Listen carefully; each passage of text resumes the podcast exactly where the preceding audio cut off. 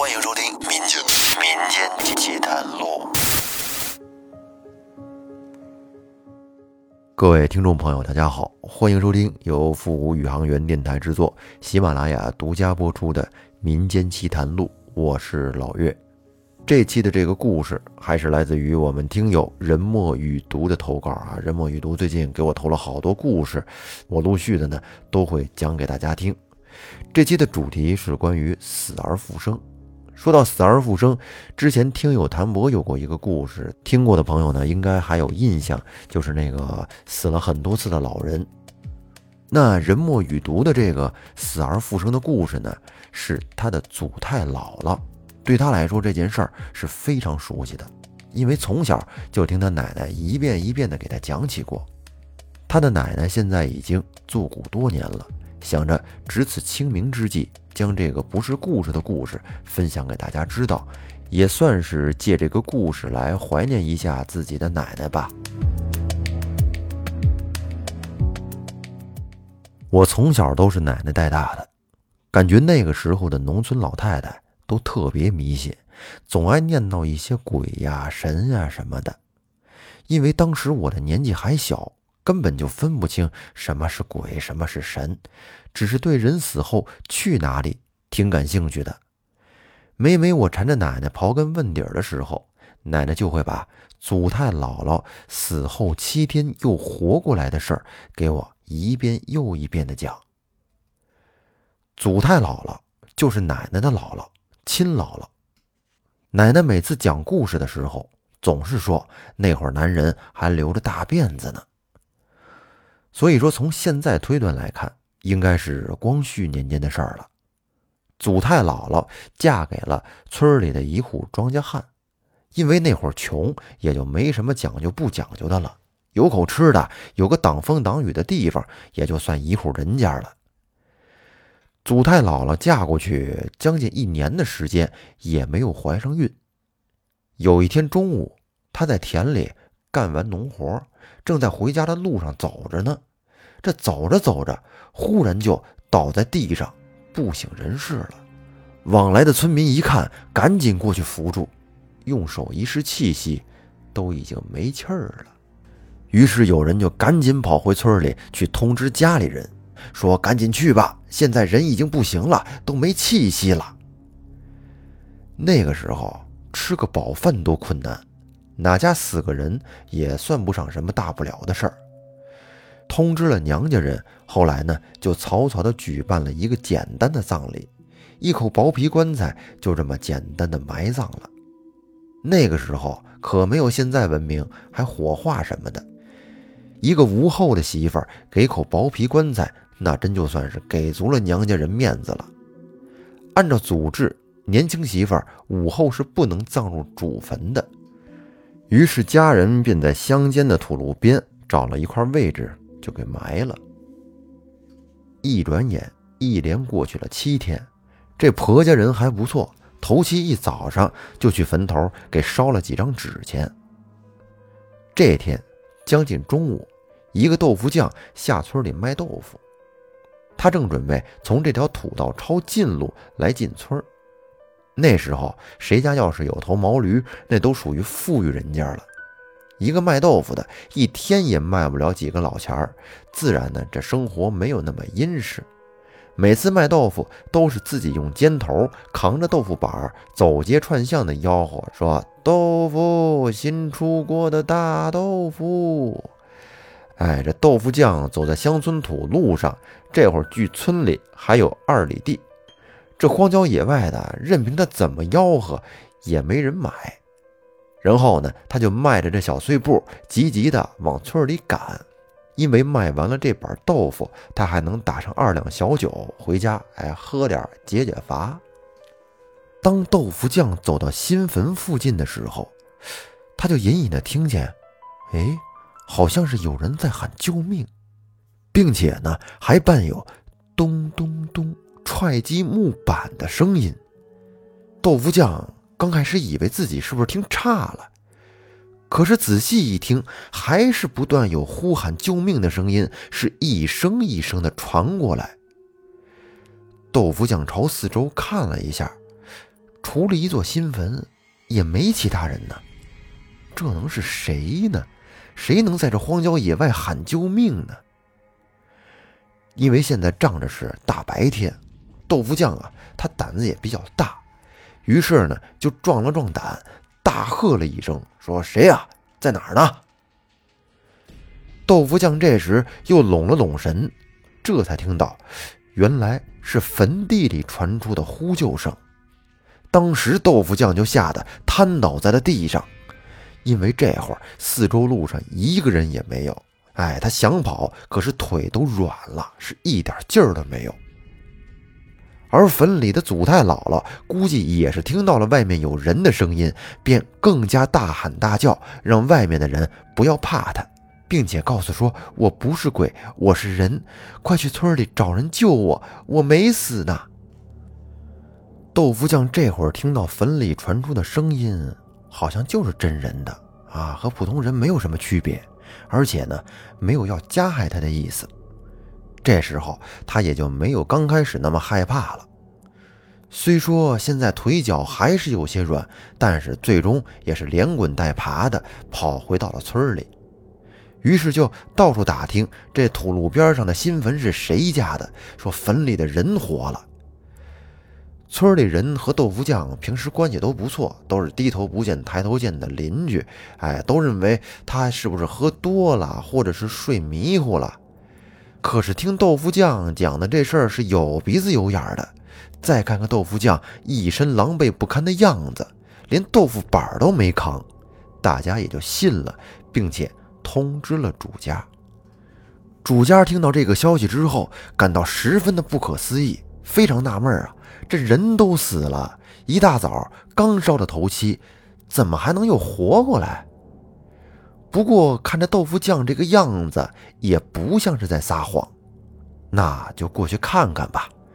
于是主家在村子里叫上了十多个壮小伙子，带着羊镐、铁锹、铁叉子，决定呢和豆腐匠一起去看个究竟。有话则长，无话则短。不一会儿。就来到了新坟旁边，只见旁边还散落着豆腐匠的豆腐，于是大家便跟这竖起耳朵，静静的听。果然，就听到了坟里时不时的传出来踹木板的声音和断断续续的呼救声。这个时候，不管是人是鬼，主家必须得站出来了。我祖太姥姥的当家的冲着坟头大声的问了句：“说你叫什么名字？是谁家的媳妇儿？今年多大了？父母都叫什么？还有是哪里的娘家？”只听着坟里传出的声音是断断续续的，按着刚才问的问题全都给回答对了。这下大家的心才放了下来，原来真的是人活了，这不是鬼呀！那就赶紧的吧，别再一会儿真给闷死了。于是大家伙就七手八脚的把坟给刨了，棺材板一撬，反正也不是什么名贵的寿材，哎，这薄皮棺材几下子就开了。这个时候，大家就发现祖太姥姥的脸憋的是铁青铁青的，在棺材里就坐了起来。就这样，祖太姥姥算是得救了。到这儿呢。您很有可能觉得这个故事已经结束了，其实没有，这才刚刚进入正题。自打祖太姥姥七日复活之后，在十里八村可就成了热恋人物了。那时候人们的业余生活非常的简单枯燥，也没有电，更别说电视机、收音机了。老百姓们过的都是日出而作、日落而息的生活。自打村子里头出了这码事儿，村里那些没事干的妇女们，他们的话题便全都放到了祖太姥姥身上，总是问东问西的。而祖太姥姥也不认识什么字儿，更别说科学什么的了，全都不知道。反正大家问什么，他就说什么。祖太姥姥跟他们说：“那天晌午在地里干完活，我准备回家吃饭。”走到路上，就遇到两个当差的，让我和他们走，说有急事儿。我告诉他们说，我回家做完饭的。但是两位当差的不答应，拉着我的胳膊就走，我就感觉两只脚跟不沾地似的，反正走了挺长时间，这两条腿也使不上劲儿，比下地干活都累的。他们带着我走进一个门口，这门口有人把着，看我被两个当差的带来，就放我们进去了。那地方我也不知是哪儿，到处都是黑色。也没有日头光，也有大街上人来人往的，像赶集似的，看起来还挺热闹。卖啥的都有，卖的切糕都是黑色的。他们拿的钱和我们的不一样，都是一张一张的纸票，比咱们用的钱大不少呢。我和两位当差的来到一个衙门口，有一个像大官模样的人问了我。叫啥名儿？